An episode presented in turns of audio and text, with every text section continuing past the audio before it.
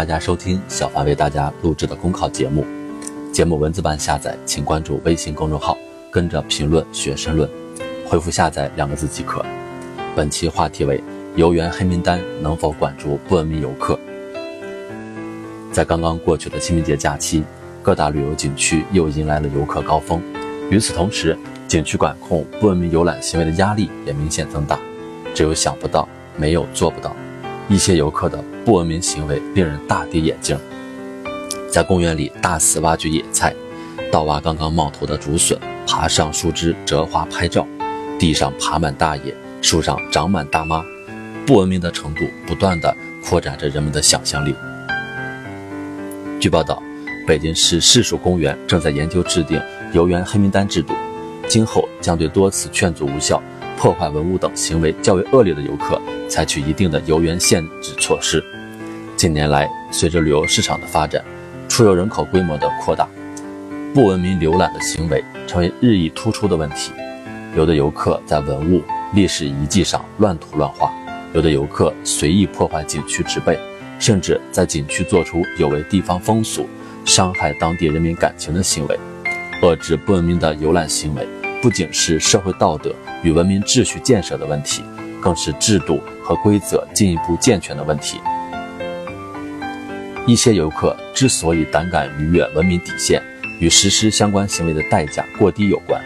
在实际的操作中，许多的景区看到不文明现象，以现场阻止和批评教育为主，即便是执法部门的介入，往往也是停留于小额度的罚款。文明习惯的养成不仅需要引导。更需要约束，让潜在的不文明游客感到肉痛，从而自觉地约束自己的行为，是开展不文明游览行为治理的应有之项。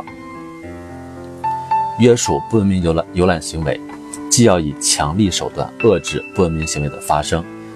也要坚持过错与处罚相适应原则。毕竟，营造良好的游览秩序是目标，使人人都能够享受美好的出行体验。让大好河山与名胜古迹在每一位游客心中留下深刻的印象。相比那些短期、及时性的惩处措施，文明习惯的养成更需要中长期、阶段性的惩处和约束措施。实施游园黑名单制度，利用人脸识别等技防手段，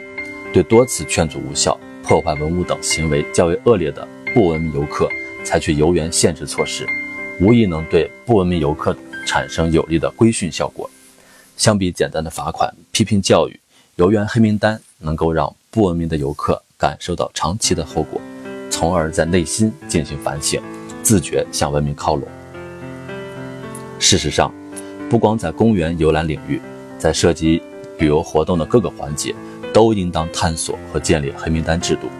早在2016年，当时的国家旅游局就发布了关于。旅游不文明行为记录管理暂行办法将旅游不文明行为记录信息向社会公布。如今，定期的发布旅游不文明行为记录已成为文化和旅游部工作的常态。为推动黑名单制度走向完善，需要进一步厘清进入黑名单的条件及后果，不让黑名单成为口头上的警告。此外，还要明确黑名单的执行期限。既让不文明游客付出足够的代价，也为真正悔改者提供新的机会。除此之外，景区、交通、酒店等相关机构也要针对黑名单制定配套办法，让黑名单充分的发挥威力。随着我国综合国力的增强，公民出境旅游的规模日益扩大。通过旅游交往的方式，外国人民能够通过中国游客了解一个真实的中国，这也意味着。中国游客的文明水平直接关系到我们的国民形象。如果再不加强对本国游客文明素养的引导和规训，就可能使中国游客作为一个整体被列入当地人们心中的黑名单。如此一来，不仅恶化中国游客境外游的环境，还会影响对外经贸、双边交流、文化教育等更多重要的领域。建立黑名单制度，其意义在于用持续性的约束替代短期的惩戒，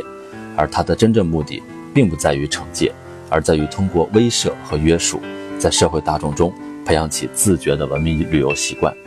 无论如何，让每一个游客开开心心出游，让宝贵的旅游资源完完整整地流传下去，是开展旅游综合治理的题中应有之义，也是我们每个人的历史使命。本节目所选文章均来自于人民日报、求是网、学习强国 APP，更多内容请关注公众号，跟着评论学申论。